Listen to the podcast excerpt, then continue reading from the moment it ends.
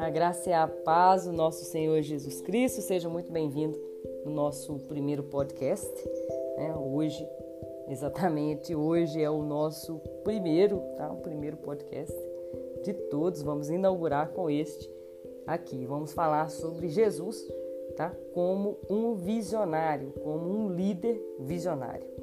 Jesus ele era muito prático em sua liderança e ele motivava tá, o seu grupo de discípulos. Nós vemos isso quando ele manteve, eh, se manteve né, focado em sua missão em todo o tempo, ele agradecia, ele não perdia tempo julgando os seus discípulos, ele agiu, seguiu o plano principal, ele veio para ser bênção, ele orou com seus discípulos, ele amou os seus discípulos, serviu os seus discípulos, ele educou os seus discípulos, ele também perdoou-os quando eles estavam precisando de perdão, ele tratou seus discípulos como amigos, ele gastou tempo com eles. Tá?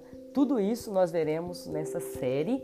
Vamos fazer uma série de podcasts onde nós conversaremos sobre esses assuntos e tantos outros assuntos aí, outras táticas de liderança que Jesus nos ensinou.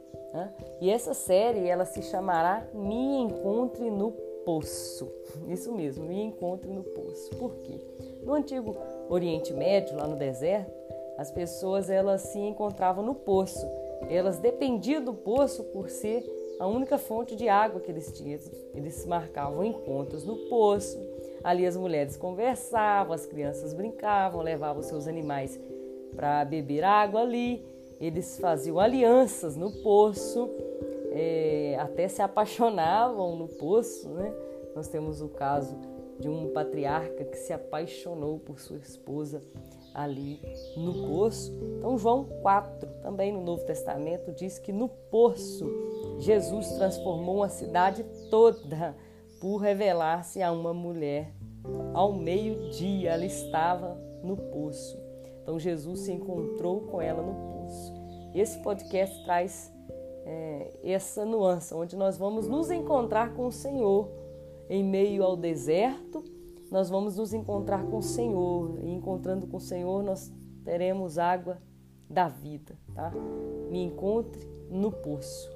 É o chamado de Jesus para nós. Tá? Vem comigo, então nós vamos nos encontrar com o Mestre no poço.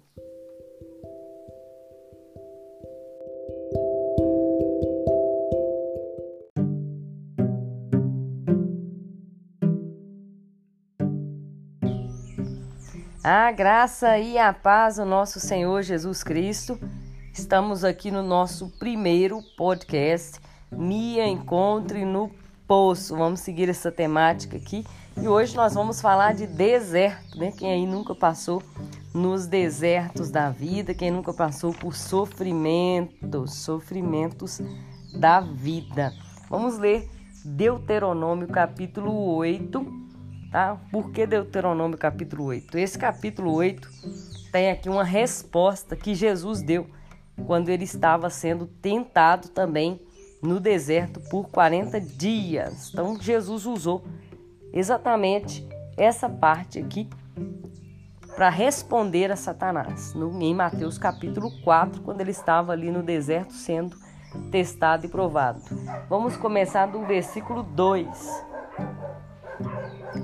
que diz: Recordar-te-ás de todo o caminho pelo qual o Senhor teu Deus te guiou no deserto esses 40 anos para te humilhar, para te provar, para saber o que estava no teu coração, se guardarias ou não os seus mandamentos.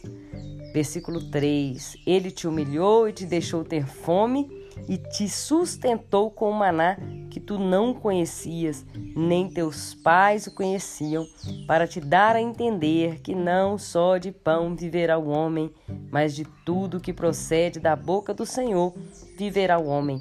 Nunca envelheceu a tua veste sobre ti, nem se inchou o teu pé nesses quarenta anos.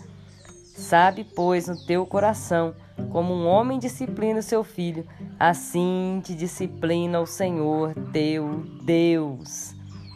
Guarda, versículo, versículo 6. Guarda os mandamentos do Senhor teu Deus para andares nos seus caminhos e o temeres. Versículo 7: Porque o Senhor teu Deus te faz entrar numa boa terra, terra de ribeiros, de águas, de fontes, de mananciais profundos que saem dos vales e das montanhas. Versículo 8: Terra de trigo e cevada, de vides, figueiras e romeiras, terra de oliveiras, de azeite e mel. Terra em que comerás o pão sem escassez, nada te faltará nela. Terra cujas pedras são ferro e cujos montes cavarás o cobre. Versículo 10: Cavarás e te fartarás e louvarás o Senhor teu Deus pela boa terra que te deu. Versículo 11: Guarda-te, não te esqueças do Senhor teu Deus. Não se esqueças do Senhor teu Deus. Jesus, ele no deserto, a experiência que ele teve ali no deserto, em Mateus capítulo 4, ele foi testado, ele foi provado, ele foi aprovado por Deus. A experiência do deserto foi um divisor de águas para o ministério de Jesus. Foi no deserto que ele ouviu o Pai. No deserto ele se moldou ali para aquele ministério terreno. Ele já estava sendo preparado para aquele momento, mas ele não havia ainda experimentado o sofrimento humano. Ele passou 40 dias e 40 noites no deserto experimentando a fome, a sede como pessoa, como humano. A Bíblia diz que ele carregou sobre si as nossas dores, as nossas angústias, a fome, a tristeza. O ministério de Jesus começou é, quando, desde quando ele nasceu, nós cremos que ele tomou a forma humana, ele passou por todas as necessidades que um ser humano tem, e isso foi consumado ali na cruz do Calvário. E o diabo se apresentou a ele em Mateus capítulo 4 e disse: Me adore, Jesus não. Transforma as pedras em pães e joga aí do pináculo. Jesus, não, não. Tá no momento que das pedras ele disse esse versículo aqui, ó. Não só de pão viverá o homem. Não só de pão viverá o homem. 40 anos no deserto, aquele povo precisou ser sustentado pelo Senhor. Foi testado, refinado na, na fornalha do deserto, tá? Mas ele saiu de lá sabendo quem ele era, sabendo do seu chamado.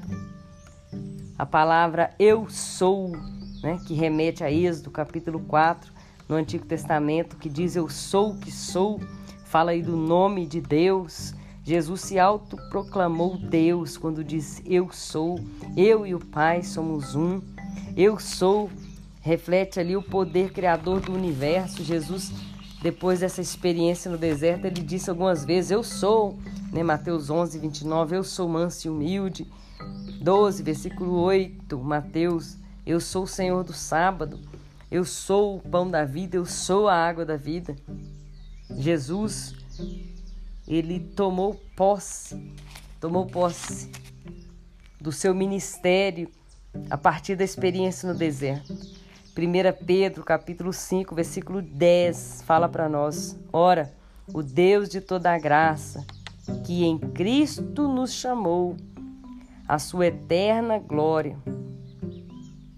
Depois de ter sofrido por um pouco, Ele mesmo há de aperfeiçoar-vos, firmar-vos, fortificar-vos e fundamentar-vos. Após os de ter sofrido um pouco, após o deserto, Ele mesmo há de nos aperfeiçoar, firmar, fortificar e fundamentar nós vemos Jó no capítulo 42, no versículo 5, após todo aquele sofrimento, ele disse: Eu te conhecia só de ouvir falar, mas agora os meus olhos te veem.